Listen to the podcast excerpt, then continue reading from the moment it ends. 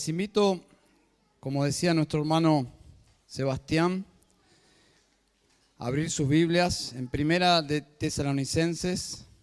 Mencionaba que hoy comenzamos el estudio en esta epístola. Así que les invito a abrir sus Biblias, por favor, ahí en el verso 1.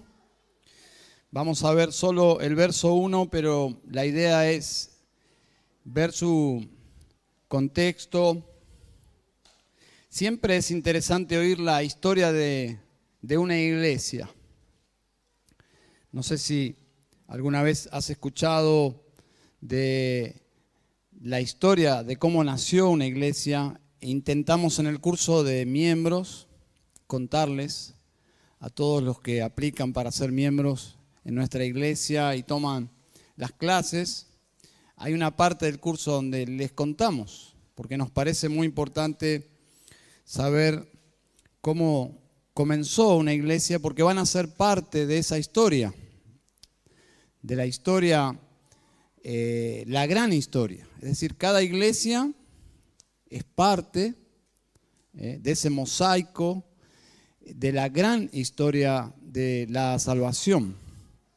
Bien, así que en este caso es más que eso, porque no solo es la historia de cómo nació esta iglesia en particular, sino cómo llegó el cristianismo a esa ciudad. Bien, si Pablo fuese hoy a esa ciudad eh, y llegaría por, por aire, llegaría al aeropuerto internacional Macedonia de Salónica, así es como se llama ese lugar actualmente. Aterrizaría ahí el apóstol Pablo.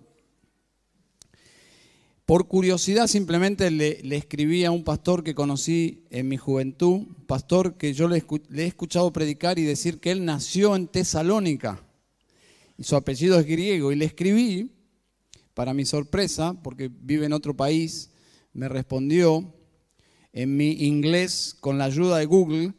Eh, le escribí y me respondió y le pregunté si había una iglesia bíblica allí en Tesalónica y me, dijo, pero claro que sí, me envió, me envió la, la dirección e ingresé y qué bueno, ¿no? Qué bueno. Actualmente uno puede ir a la iglesia de Tesalónica, allí en lo que hoy es Salónica pero indudablemente no es la misma iglesia. Pero el cristianismo ingresó en esta ciudad y hemos escuchado la historia ahí en el libro de los Hechos, ¿no? 17 que vamos a volver. Una ciudad aproximadamente como campana. ¿eh? Algunos eruditos dicen que tenían 100.000 habitantes, otros dicen 200.000, así que nos quedamos ahí en el medio, 150.000, que es aproximadamente el tamaño de esta ciudad. Una ciudad muy rica, con, una, con un puerto propio, un puerto en un lugar estratégico para el comercio, rutas, y una ruta especialmente que sería como nuestra Panamericana, que llevaba directamente a la capital del imperio, a Roma. Eso lo hacía una ciudad muy estratégica una ciudad libre, es decir, tenía sus propios gobernantes, una ciudad romana, eh, no era una ciudad apesadumbrada por el yugo de impuestos, sino que disfrutaba de ciertas comodidades, recibía inclusive apoyo de Roma, y eso la hacía una ciudad muy, muy especial. Y en el aspecto religioso, una ciudad muy abierta, muy abierta, muchos cultos diversos, muy pluralista en su como toda ciudad griega, muy abierta a todo.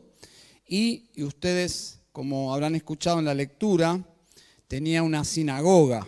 Es decir, podían convivir todo este rubro de ideas y de cultos en esa ciudad.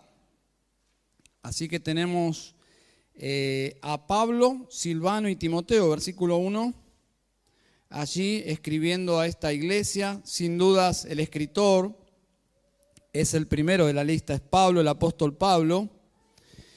La inclusión de los otros dos indica cierta participación, lo que no sabemos o nadie sabe es hasta dónde esa participación, pero el, escritor o el autor indudablemente es Pablo, es una epístola paulina.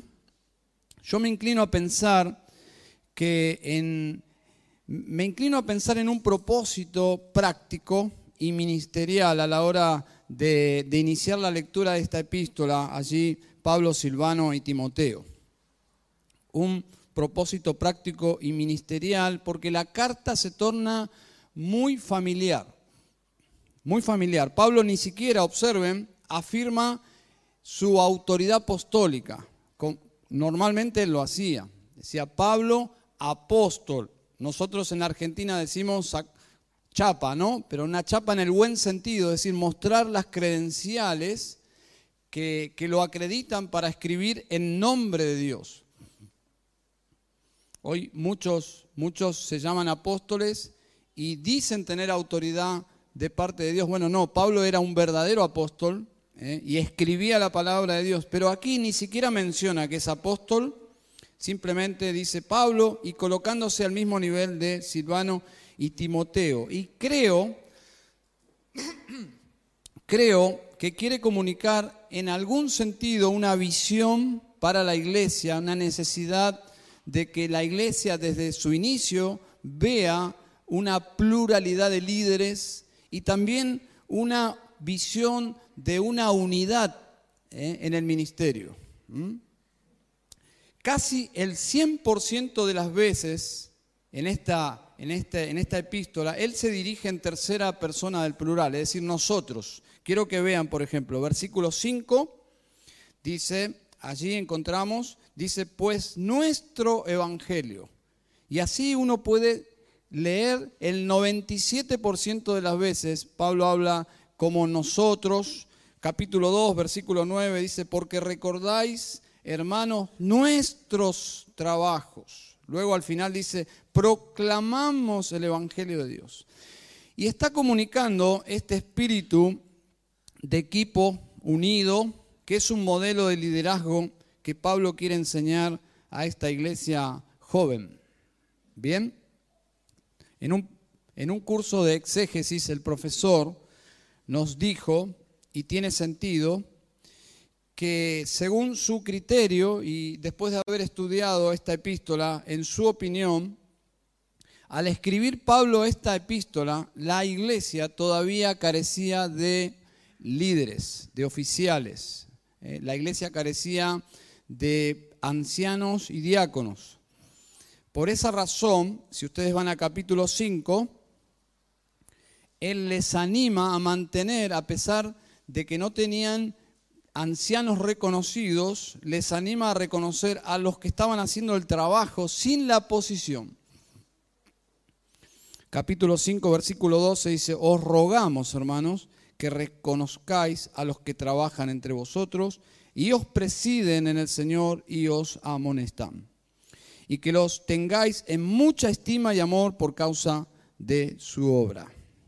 Es decir, no apela a que se sometan a la autoridad de estos líderes, sino que aprecien lo que ellos hacen. Entonces tenemos una iglesia joven en transición, todavía no tenían ancianos establecidos, y es para pensarlo. Eh, esto no es canónico, tómenlo ahí como para pensar. Y de alguna forma esta epístola comunica esa unidad eh, en la diversidad de personalidades. ¿eh? Tenemos a Pablo, Silvano y Timoteo, tres personas totalmente diferentes. ¿eh? Tenemos a Pablo, que era apóstol, los demás eran colaboradores, pero Pablo en humildad se coloca en, la misma, en el mismo nivel, ni siquiera menciona su autoridad apostólica. Es para pensarlo. Según la tradición, y Orígenes cita esto en el segundo siglo, que Gallo, ese hombre llamado Gallo, compañero de viaje de Pablo, fue el primer obispo de Tesalónica. Es simplemente algo, un dato extra bíblico. Pero esto pudo haber sido más tarde. Es decir, ante la carencia, esto es una suposición del levantamiento de, desde la misma iglesia de líderes, posiblemente Pablo, como acostumbraba, envió a Gallo ahí para eh, tomar esa función de anciano. Muy bien, el punto es que Pablo, guiado por el Señor, en el poco tiempo que estuvo en esta ciudad, y hemos leído, les enseñó a practicar, fíjense en capítulo 5, por favor, les enseñó a practicar el verso 11. Dice, animaos unos a otros y edificaos unos a otros. Esto es un salvavida para cualquier iglesia. Porque si la iglesia depende de líderes calificados, oficiales, maduros, que se ocupen absolutamente de todo, tenemos un asunto, tenemos un problema. Entonces esta iglesia nace a partir de una enseñanza y seguramente Pablo está aquí afirmando lo que ya había enseñado y les dice en el versículo 11, observen, por tanto, alentaos los unos a los otros. ¿Eh? Parece que algunas iglesias practican el inverso, ¿no? De desalentar a los demás. ¿eh? Eh, desalentando a los líderes, a los que trabajan, criticando, etc. No es el caso aquí, por lo menos no percibimos eso. Pero si alguien tiene la tentación de desalentar a los que están trabajando para el Señor, por favor, eh, absténgase. Eh, absténgase porque no ayuda absolutamente para nada. Hay que alentar eh, a los que trabajan, no desalentar, criticar, porque es mejor estar haciendo cosas de forma imperfecta que no hacer nada, ¿no? Peor aún, poner palos en la rueda. Entonces Pablo, muy práctico, les enseña a animarse.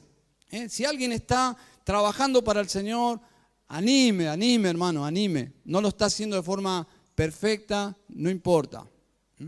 No importa. ¿Saben cómo Dios trabaja con nosotros? Y, y uso un ejemplo, creo que cita, no recuerdo qué predicador dice, es como el niño que viene con un dibujito a su papá. Eh, un niño de 3, 4 años, un dibujito, técnicamente, niños, piensen en otra cosa lo que voy a decir ahora, pero horrible. No tiene forma, pero el padre lo recibe y dice, ay, qué precioso, y lo pone en el escritorio, lo pone en la heladera. Para el padre es precioso. De alguna forma, cuando llegamos a Cristo, en nuestro deseo de servir al Señor, comenzamos a hacer nuestro servicio de esa forma, de una forma imperfecta. Y Dios, ¿saben qué dice? Maravilloso. Maravilloso. ¿eh? Alguien está cantando para el Señor desafinado. ¿eh? Dios dice, lo recibo porque es, es para mí. Lo hace con amor. Y Pablo dice, anímense, edifíquense. Como lo están, observen, observen tal como lo estáis haciendo. Es decir, ya estaban practicándolo. Y creo que en ese sentido la iglesia sobrevivió. ¿Mm? Porque Pablo les enseñó y ellos lo asimilaron. Esta, esta fusión eh, bilateral es preciosa. Cuando personas enseñan y del otro lado lo asimilan y lo practican. No hay nada no hay algo que genere más gozo en alguien que está discipulando a alguien y del otro lado el discípulo responde obedientemente a la palabra de Dios. ¿Eh? Y ese es el gozo que siente Pablo por esta iglesia, que asimilaron la palabra de Dios. Y en tu experiencia, si estás eh, de alguna forma involucrado en la obra de Dios, discipulando personas, si estás influenciando vidas, a eso nos llamó el Señor. Y del otro lado tenés un discípulo que es sensible a la palabra de Dios y responde obedientemente, que cuando vos le marcás algo, por ejemplo, estás discipulando a un hombre, y el hombre es un poco rústico con su esposa, y, y le decís, hermano, vamos a ver qué dice la Biblia, y este hombre dice, wow, y empieza a cambiar porque es sensible a la palabra de Dios y comienza a tratar mejor a su esposa. Ese tipo de discípulos son una belleza en la obra de Dios, que responde a la palabra de Dios con humildad. Bueno, eso es lo que Pablo sentía de esta iglesia, una iglesia que respondía sensiblemente a la palabra de Dios. ¿Cómo no iba a estar Pablo agradecido, versículo 2, capítulo 1, siempre damos gracias a Dios por todos vosotros. Es lo que genera esta clase de discípulos. Cuando orás por un discípulo y le decís, Señor, gracias por fulano, hay dos formas de orar. Señor, te pido por fulano, por favor. E, esa es una forma que está bien, pero qué lindo es, Señor, gracias, qué bendición. Ese es el, el sentir de Pablo por esta iglesia. Por eso esta serie se llama La Iglesia Ejemplar. ¿eh? Es el sentir de Pablo. Está sumamente agradecido o agradecidos, Pablo, Silvano y Timoteo, por, eh, por esta congregación, por la vida de los hermanos. Preciosa iglesia. No significa, paréntesis, que no había problemas. ¿eh? A medida que desarrollemos la epístola, se van a dar cuenta que la gratitud de Pablo no es que está omitiendo eh, la presencia de dificultades. No, Pablo sabía muy bien y trata en esta epístola los problemas de esta gente. Así que podemos enseñar a los hermanos a ser responsables por los demás. Es bíblico. Lo que Mark Dever llama una cultura de discipulado. Es parte de nuestra vida, es parte de la cultura de la iglesia, hacerse responsable, animando y edificando a mis hermanos. Y creo que Pablo, por medio de su equipo misionero, está plasmando un modelo para que ellos continúen asimilando. No es normal, podemos, podríamos decir, no es normal, no es el patrón que una iglesia esté sin ancianos. No es normal. En Tito dice que eso es deficiente, capítulo 1.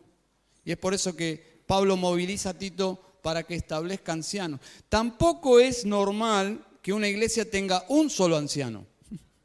Ustedes saben que en Villa del Parque hoy, en esta transición, por ser una iglesia relativamente nueva, estamos en esa etapa, un solo pastor y pastor misionero, y no es una situación ideal. La iglesia debe anhelar tener varios ancianos. Nosotros oramos con Ernesto por más ancianos en esta congregación y ustedes también deben orar por una pluralidad de ancianos.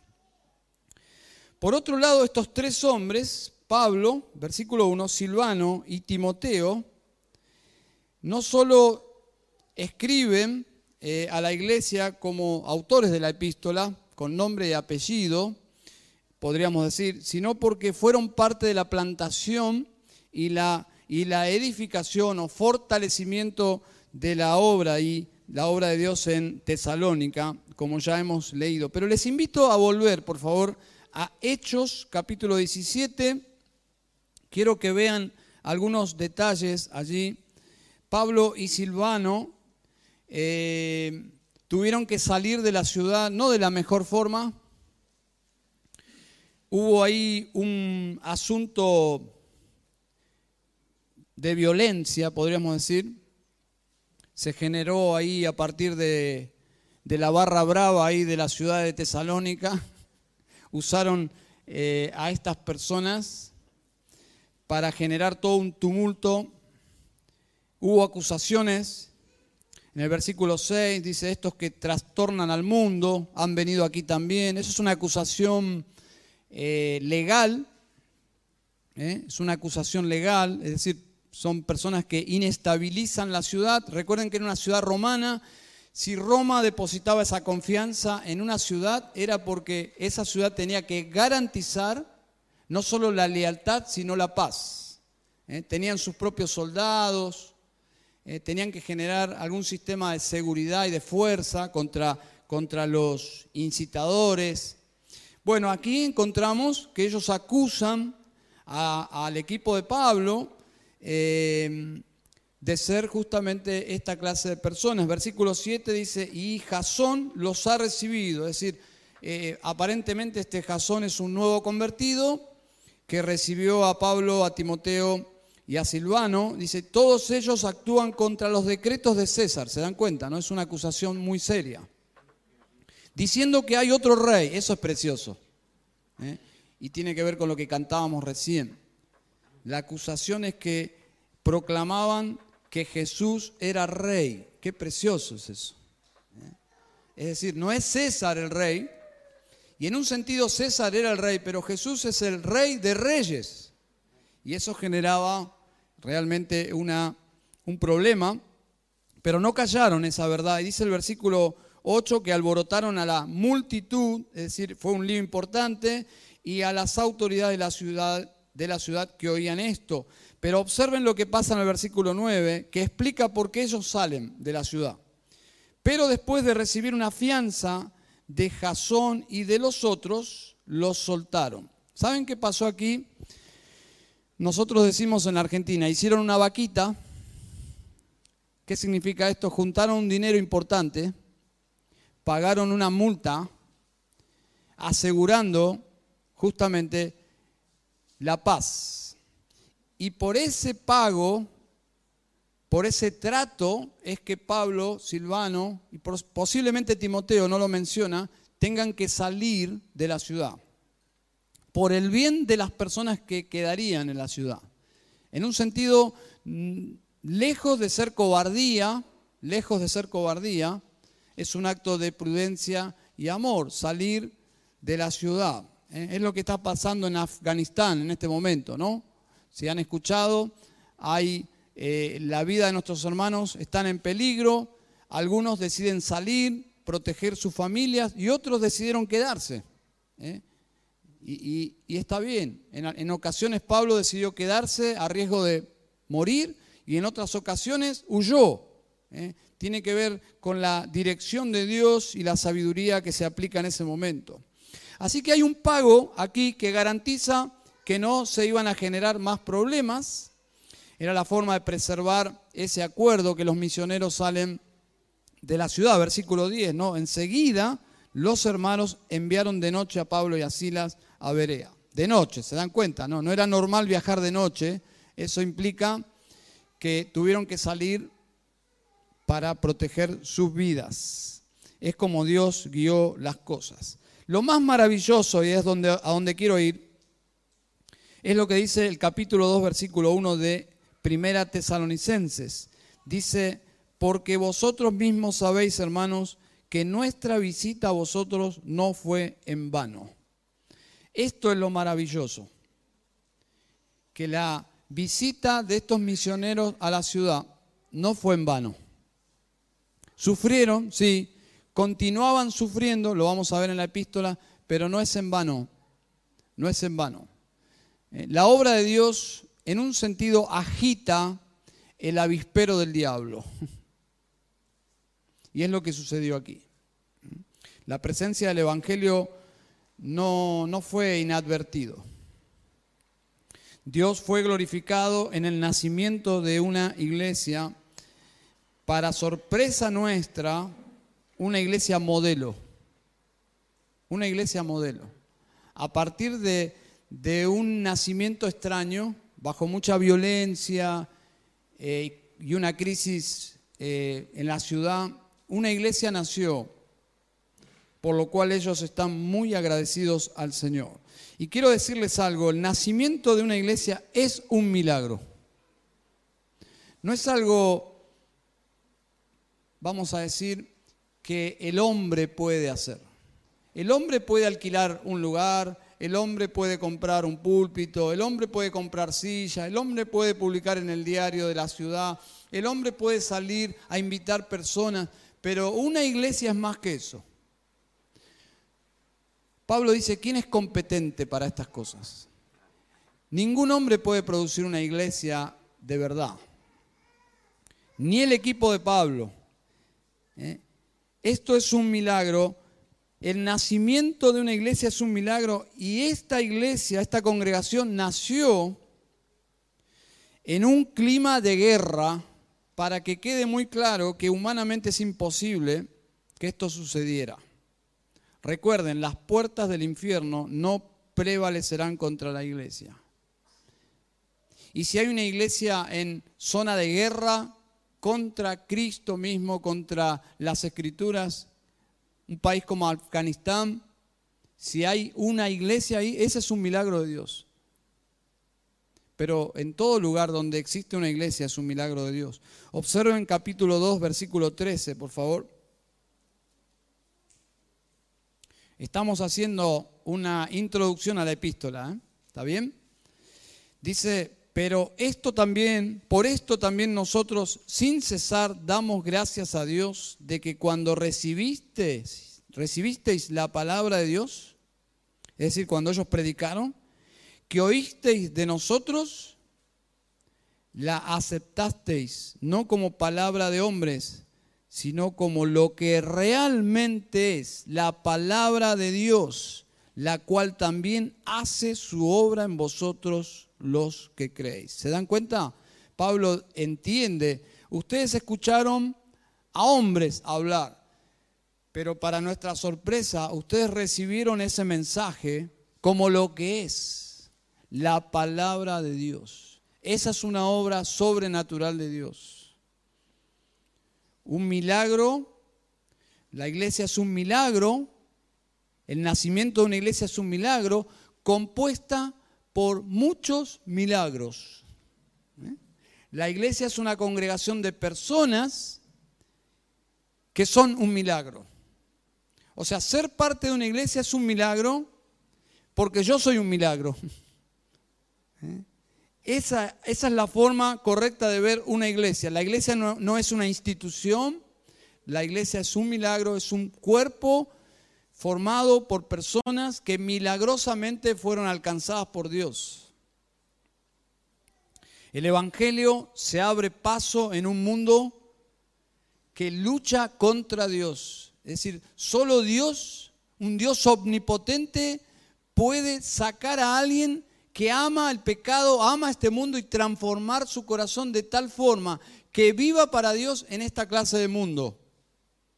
Porque desde el, inicio de esa vida misma, en el corazón de, de esa persona que cree en Jesús, se pone en contra del mundo, comienza a caminar en contra de una fuerza opositora a Dios. Ese es el mundo que habla la Biblia y los cristianos caminamos en el sentido, en la dirección contraria a este mundo, por lo cual la iglesia también es justamente un milagro compuesta, compuesto por muchos milagros. Hacer, ser parte de la iglesia es ser parte de un milagro, de lo que Dios está haciendo. ¿eh? Así que este mundo considera el Evangelio, ellos dicen, ustedes recibieron el mensaje nuestro, que eran palabras técnicamente humanas, ¿no?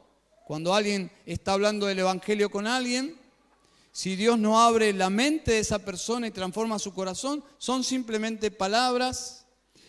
Pero la Biblia dice en 1 Corintios 1:18, porque la palabra de la cruz es necedad para los que se pierden, y el contraste es, pero para nosotros los salvos es poder de Dios. Entonces cuando, entonces, cuando compartimos el Evangelio con alguien, si Dios no cambia la mente, esa persona está escuchando tonterías. Esa es la, la palabra. Necedad es la palabra tonterías. Humanamente el mensaje de Dios es tonterías, pero cuando Dios te transforma, ese mensaje llega a ser el poder de Dios. ¿eh? Es la palabra de Dios. Transforma vidas generando iglesias formadas por estas personas. ¿eh? Y Pablo está asombrado y gozoso, por eso dice en el capítulo 2, versículo 20, pues vosotros sois nuestra gloria y nuestro gozo. Es decir, Pablo ya está distanciado de la ciudad y escribe esta epístola y dice, ustedes son mi gozo son nuestra gloria. Pablo y su equipo están convencidos, observen capítulo 1, versículo 4, convencidos, por eso agradecidos a Dios, de que ellos son elegidos. Es decir, que ellos predicaron y Dios atrajo una multitud de gente que ya estaba elegida por Dios. Dice, sabiendo hermanos amados de Dios, su elección de vosotros. La idea es, nosotros estamos seguros de que Dios los eligió, que son amados por Dios. Dios los amó y los eligió y los convirtió. No son parte de este mundo que se van a perder, no, ustedes son amados por Dios. Son elegidos por Dios. Lo hemos visto. Cuando ellos salen de la ciudad, esta iglesia fue fundada, ustedes saben que Pablo tuvo tres viajes misioneros, luego fue encarcelado y partió a la presencia del Señor, pero esta iglesia fue fundada en su segundo viaje misionero. Así que tuvieron que salir de la ciudad continuando su viaje misionero, pero con una preocupación, sin dudas.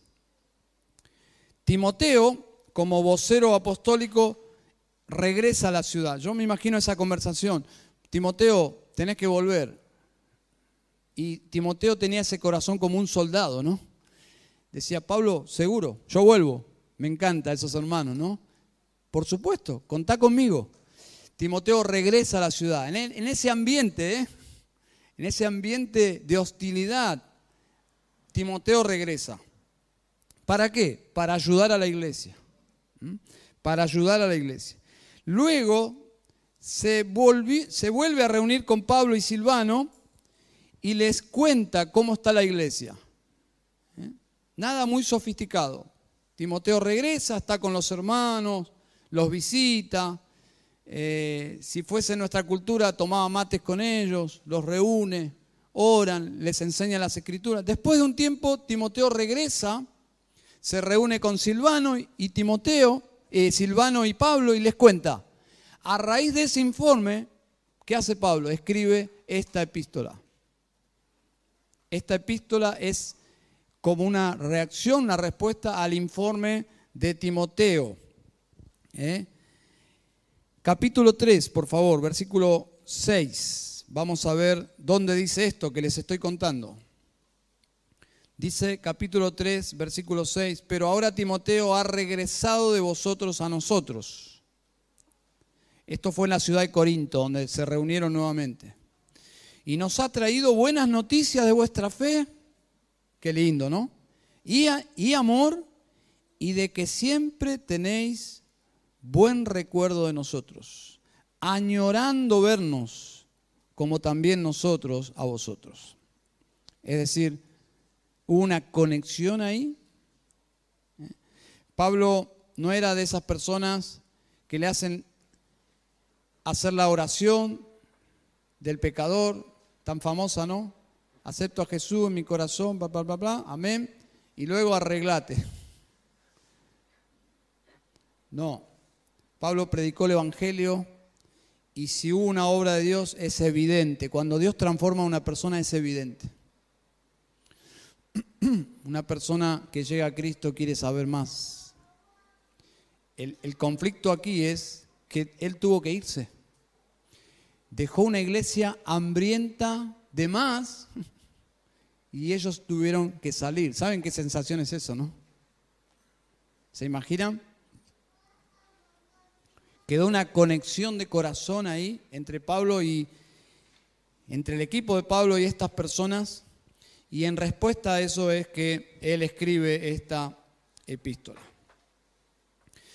Regresando un poco a la a la iglesia, a la vida de esta iglesia, estoy tratando de poner el cuadro para que luego, a medida que vayamos desarrollando esta epístola, ustedes puedan recordar. ¿eh? No sé si eh, estoy siendo muy ambicioso, quizás se olviden absolutamente de todo, pero estoy tratando de darles la música de fondo para que ustedes, a medida que vayan escuchando domingo a domingo, puedan recordar. Y quiero ahora que ustedes piensen en ¿Cómo era esta iglesia? ¿Cómo se formó? ¿Cómo era la gente de esta iglesia? Y vamos a ir a la membresía de esta iglesia. ¿eh? Quisiera pensar con ustedes un poco en esto. La estrategia de Pablo era comenzar a evangelizar en las sinagogas. ¿Por qué? Indudablemente porque en la sinagoga había más luz del Evangelio. Había más conocimiento. Entonces Pablo no tenía que arrancar de cero explicando eh, la creación, eh, el Dios verdadero, la autoridad de las escrituras, cosas fundamentales que una persona que no sabe nada del Evangelio debería saber. Bueno, llegando a la sinagoga ya tenía un marco de referencia bastante importante. No tenía que explicar quién era Dios el Padre, simplemente tenía que mostrar que esa figura del Mesías que habla toda la Biblia es Jesús. Es Jesús, es la pieza es la, era la bujía que pone en marcha todo, ¿no? Jesús es la pieza fundamental, es la piedra fundamental.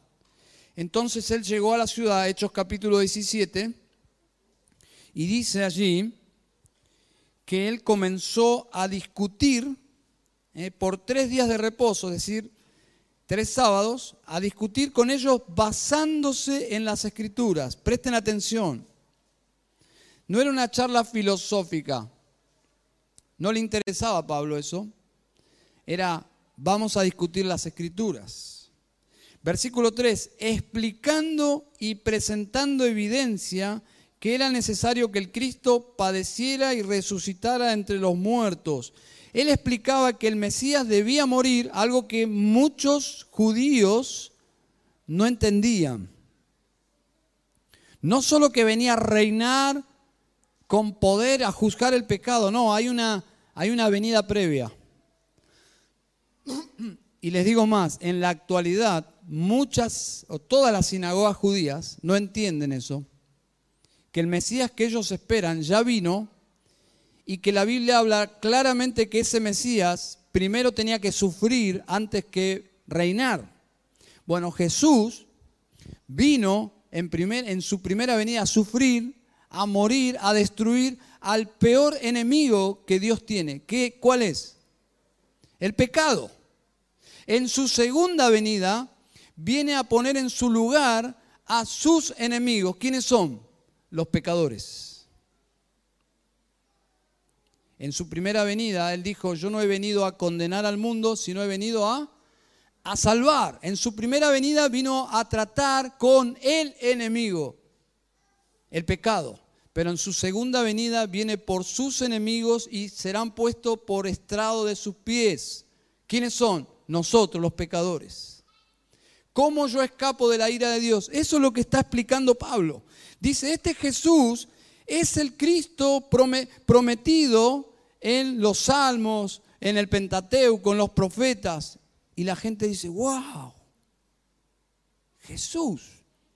Y dice que un montón de gente llegó a la fe.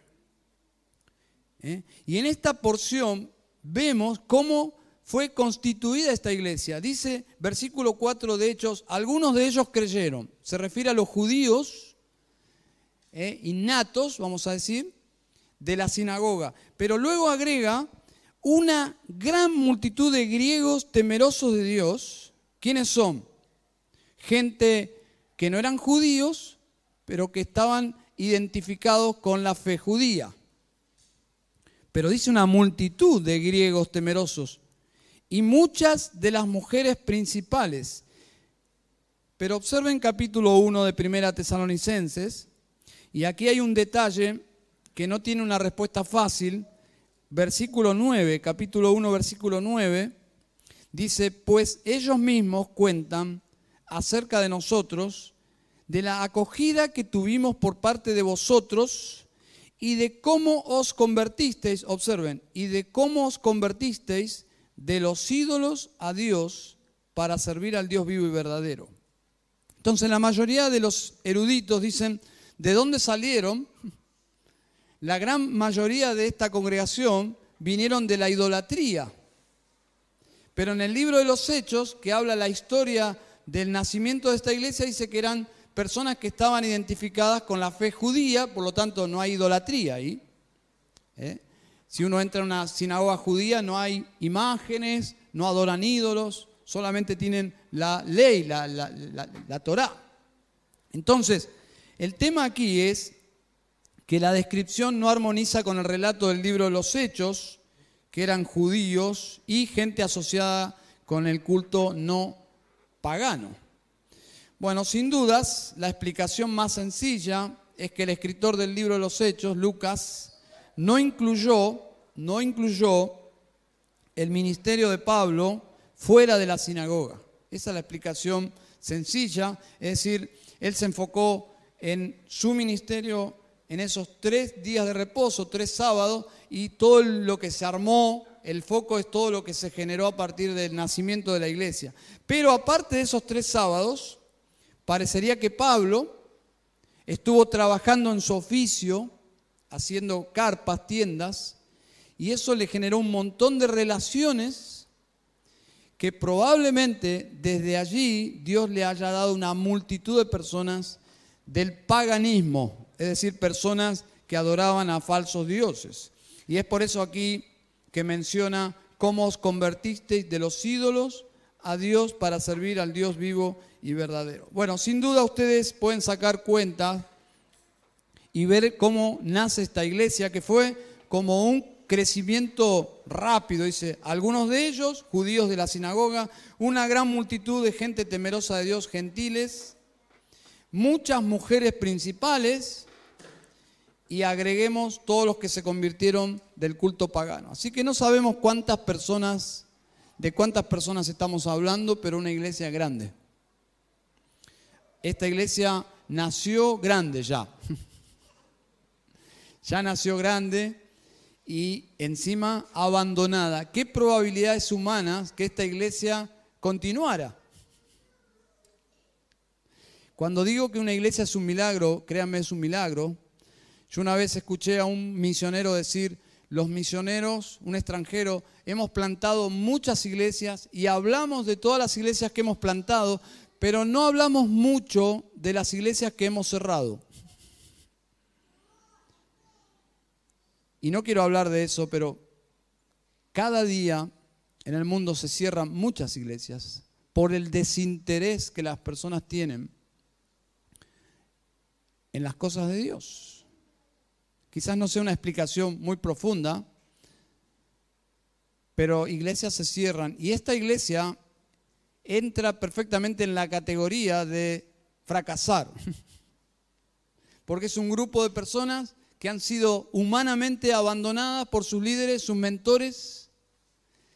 No están siendo, vamos a decir, cuidadas.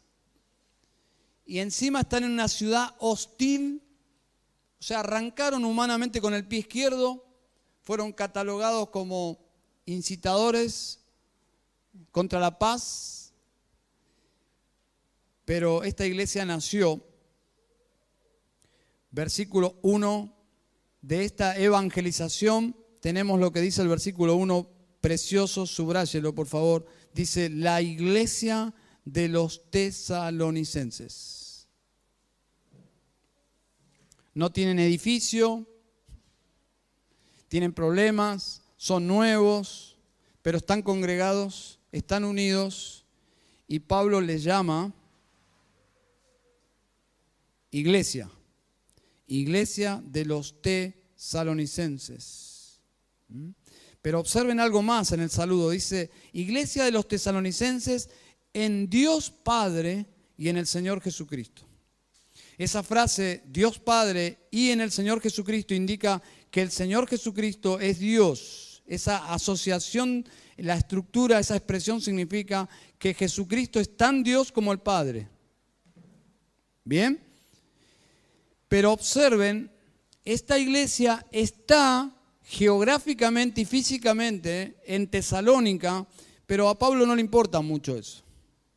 Simplemente dice tesalonicenses pero agrega algo más. La iglesia no es de este mundo, no está en este mundo, está de paso por este mundo. Ellos son tesalonicenses, pero la iglesia está en Dios Padre y en el Señor Jesucristo. Eso es precioso.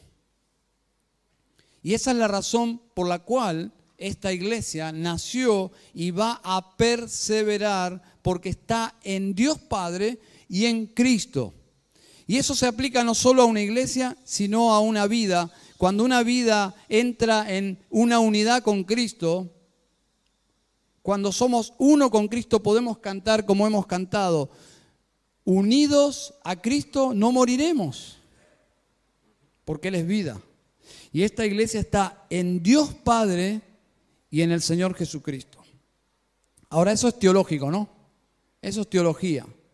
Pero ¿cómo se ve esa teología en la práctica? ¿Cómo sabemos que una iglesia está en esa posición? Es decir, ¿cómo sabemos que una iglesia realmente está en Dios y está en el Señor Jesucristo? Nosotros eh, está como de moda hablar de iglesia saludable, ¿no? Iglesia saludable es sinónimo de lo que dice aquí. Una iglesia está en Dios y en el Señor Jesucristo. ¿Cómo, lo, cómo se ve eso hoy? Para mí la explicación está en el libro de los Hechos. Lo que Pablo hizo con estas personas, cuando dice allí que estuvo explicando y presentando evidencia basándose en las escrituras, quién era el Cristo, lo que hizo Cristo, que fue muerto, que fue sepultado, que resucitó, desarrollando ese evangelio, fue que estas personas respondieron en fe y esa iglesia nació. Por esta razón, esta iglesia, según la visión de Pablo, era una iglesia verdadera porque estaba en Dios el Padre y en Cristo Jesús, por tres razones. Y ya voy a ir aterrizando para concluir, pero síganme por favor. En primer lugar, esta iglesia se fundó en las escrituras. Dice allí basándose su discusión en las escrituras. Así nace esta iglesia, con un hombre abriendo las escrituras y charlando de las escrituras. En segundo lugar, se fundó en el Evangelio. Les explicó el Evangelio que el Cristo que debía morir y resucitar. Es Jesús, el Evangelio, el Evangelio, el Evangelio, en las Escrituras. Esa gente confió en un Evangelio que Pablo les explicó. Se tomó el tiempo para explicarles y se fundó en Cristo, en Cristo, en las Escrituras, en el Evangelio de Jesucristo.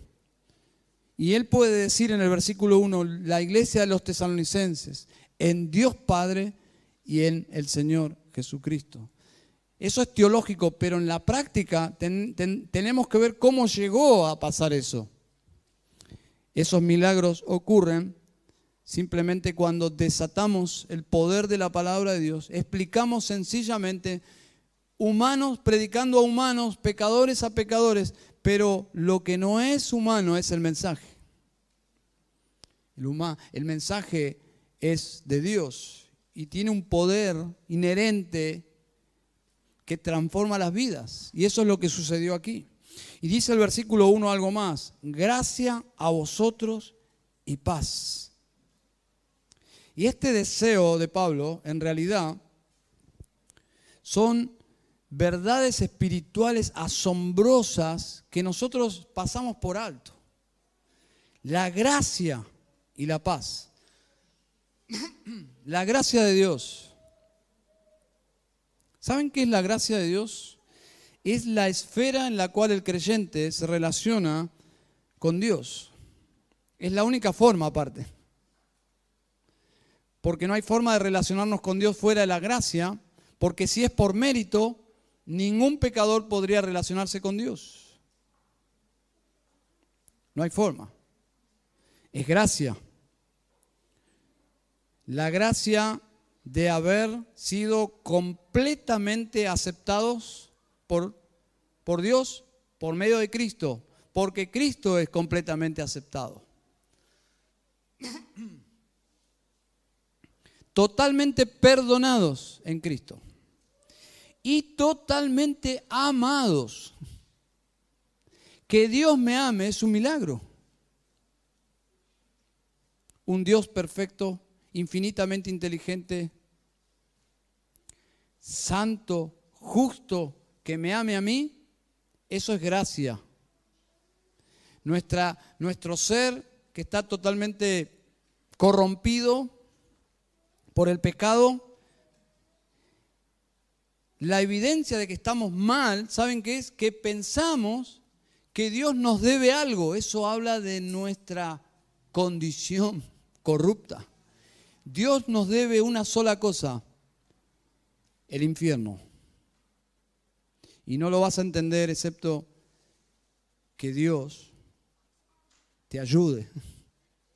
Porque nosotros venimos a este mundo reclamando atención, pero es parte de nuestra condición caída.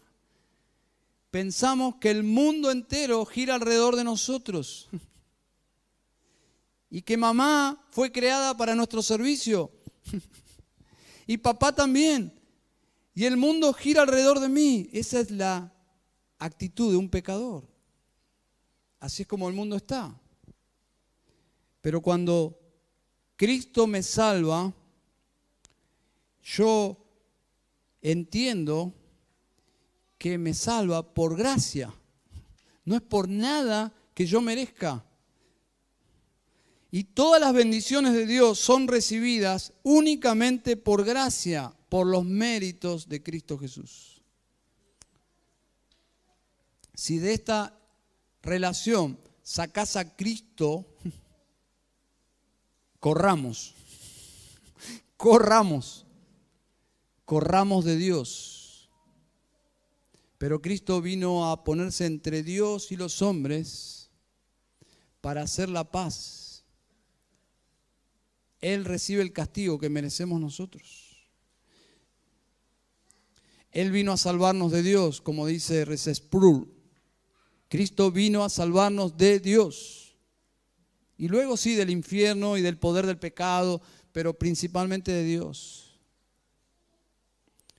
Y dice paz, no solo gracia, sino paz, la paz que Cristo compró con su vida, es decir, su muerte hizo la paz. No es una paz barata, no es una paz frágil, es una paz verdadera pero a precio de la muerte del Hijo. Ya sin culpa, tengo una paz en el corazón de partir, como dice Pablo en Filipenses, partir y estar con Cristo. ¿Quién puede disfrutar de una verdadera paz? Porque alguien puede decir, yo estoy en paz, me puedo morir e irse al infierno. Esta paz es la paz con Dios, pero también es la paz de Dios. La paz de Dios viene como resultado de estar en paz con Dios. ¿Y cómo se logra? Por medio de Cristo. Si estás en Cristo en esta mañana, estás en paz. Puedes estar viviendo en Tesalónica donde todo está mal, pero tu corazón tiene paz porque estás en paz con Dios. Cristo todo lo pagó. Y quiero concluir con algunas aplicaciones para nosotros. Le decía a alguien en esta semana qué privilegio es involucrarnos en la vida de personas para que conozcan a Cristo. Es asombroso pensar que alguien va a pasar la eternidad simplemente porque se cruzó alguien como yo en su camino y a pesar de mi pequeñez le compartí el Evangelio y esa persona llega y entra en el flujo de salvación de Dios, es decir, cambia su destino eterno simplemente porque Dios decidió usarme a mí. Y le decía un poco en broma y un poco en serio, le decía, ¿quién te viera y quién te ve? Le decía, ¿no? Una frase y ahora estás trabajando para el reino de Dios, haciendo diplomacia para Dios. No es poca cosa. No es poca cosa invertir tu vida en que otros lleguen al Evangelio y que otros pasen de muerte a vida. Yo creo que esa es la principal razón por la cual Dios nos deja en este mundo Anótalo, ponelo en la heladera, en tu oficina. Estoy en este mundo para que más personas lleguen a Cristo, comenzando por tu familia, por tus hijos, y, así el círculo se amplía. Dice 2 Corintios 5, 19, a saber que Dios estaba en Cristo reconciliando al mundo consigo mismo. ¿Se dan cuenta? Dios, Cristo su Hijo, el mundo. ¿Cómo el mundo se reconcilia con Dios? ¿Qué interpreta el mundo? Mi camino, mis obras, mi iglesia, mi religión. No, es por medio de Cristo. Único camino al Padre. Dice versículo 20, por tanto, somos embajadores de Cristo. ¿Eh? ¿Quién te viera y quién te ve? Embajadores de Cristo. ¿Podrías poner una calcomanía en tu auto? Diplomacia del cielo. No estarías mintiendo, ¿no? No pagarías peajes, podrías circular libremente, libre estacionamiento. Bueno, no, eso no va a pasar. Pero somos diplomáticos, no somos reconocidos, pero Dios sí dice que somos embajadores de Cristo. ¿Por qué? Porque en un sentido, ya Cristo se fue, pero su iglesia tiene ese rol en el mundo. Se pone entre Dios y el mundo y le dice al mundo que se reconcilie con Dios. Y el mundo pregunta, ¿cómo? Por medio de Cristo. Somos embajadores de Cristo. Si alguien viene y te dice, che, reconciliate con tu esposa, Seba, reconciliate con tu esposa, Seba dice, pero si yo no me peleé. La mayoría de la gente piensa así. Cuando un embajador viene y le dice, reconciliense con Dios, la persona dice, pero si yo todo bien con Dios, no le hice nada. Ahí es donde empieza la explicación. Sí le hiciste. Sí le hiciste. Pero ¿cómo si yo no? Sí. Y tenés que explicarle que no hay un justo y que todo este mundo es enemigo de Dios y que hemos pecado y que nuestra forma de vivir produce la ira de Dios y tenemos que explicar eso. Y cuando la persona entiende, dice, ahora entiendo por qué necesito pedir perdón, arrepentirme y por qué necesito a Cristo. Necesito reconciliarme con Dios. Está todo mal con Dios. Sí, está todo mal con Dios. Esa es nuestra función. Como dice J.I. Packer, dice, el método de evangelismo de Pablo fue principalmente un método de enseñanza. Hermanos, quitémonos la idea romántica de que alguien va a venir a la salvación por decirle, Dios te ama. La gente viene a Cristo por entender. El método de Pablo fue explicar, explicar, explicar, explicar. Y esa explicación arroja luz en una mente oscura mundana y es la luz del Evangelio que puede destruir las tinieblas y producir vida. Pero hay que explicar, explicar, explicar. Pablo hizo, lo hizo. Dice, el método de evangelismo de Pablo fue principalmente un método de enseñanza. Es decir, Pablo fue un maestro del Evangelio. Fue un predicador, claro, pero enseñó. Porque las personas no entienden. No entienden la, doble imputación. ¿Qué es eso? La doble imputación es que Dios puso nuestros pecados en Cristo y su justicia en nosotros cuando creemos. Ah, ok. Ese es el Evangelio. Nadie va a llegar a la fe salvadora por decirle, Dios te ama, sonríe. Ninguna de esas cosas son mentiras, pero no es el Evangelio. Pablo enseñó. Dice otro escritor, no todos podemos ser predicadores, pero todos podemos enseñar el Evangelio cuando tengamos la oportunidad. Y quiero concluir hablando de cuatro asuntos esenciales que debemos incluir en, la, en el desarrollo, en la explicación del Evangelio, que hacen que sea el Evangelio. Dios el pecado del hombre, cuando hago ese contraste entre Dios y nosotros, tiene relevancia el punto 3, Cristo, porque es el que soluciona esta distancia que hay entre los hombres y Dios. Y en cuarto lugar, la fe, la fe que salva, la respuesta al Evangelio. Entonces, Dios el Evangelio es un mensaje acerca de Dios, su ser glorioso, majestuoso, santo, justo, quién es Dios, sus atributos, que Él es creador, nosotros criaturas, Él es perfecto. Debemos hablar de Dios.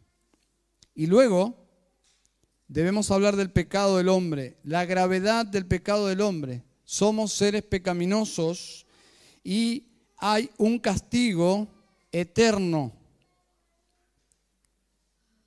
Muchas personas dicen, ¿por qué el mundo está como está si Dios existe? El mundo está como está porque el pecado existe. Y esa es nuestra responsabilidad. Nosotros corrompimos el mundo. Eso dice la escritura. La respuesta es el pecado. El mundo está como está por lo que dice Efesios 2.1. Estamos muertos en nuestros delitos y pecados.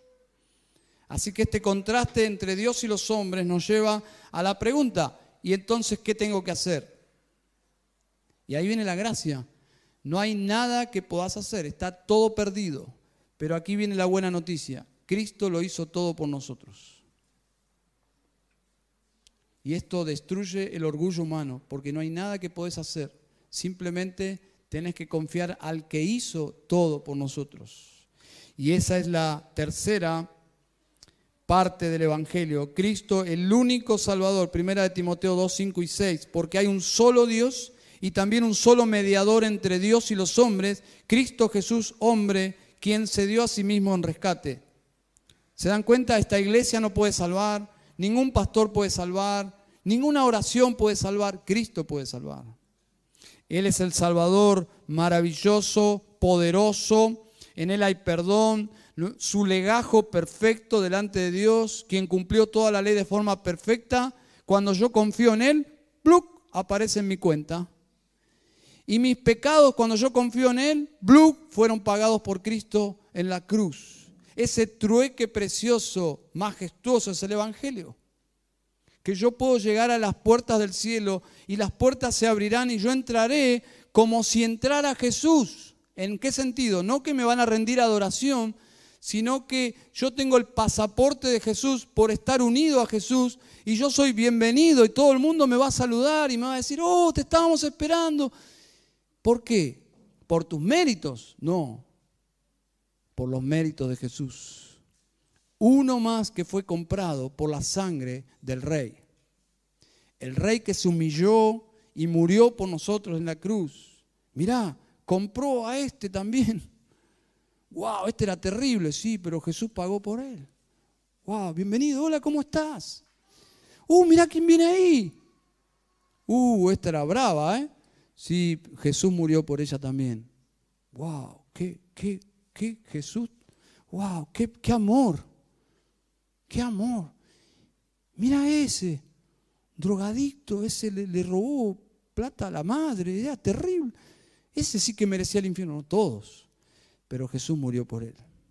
Y así cada pecador, por gracia, que va entrando al reino de Dios. Y hay una celebración en el cielo porque hay una multitud. Ahí están los de Tesalónica, mirá. Y los de campana, wow. Todos estos, ¿por qué están acá?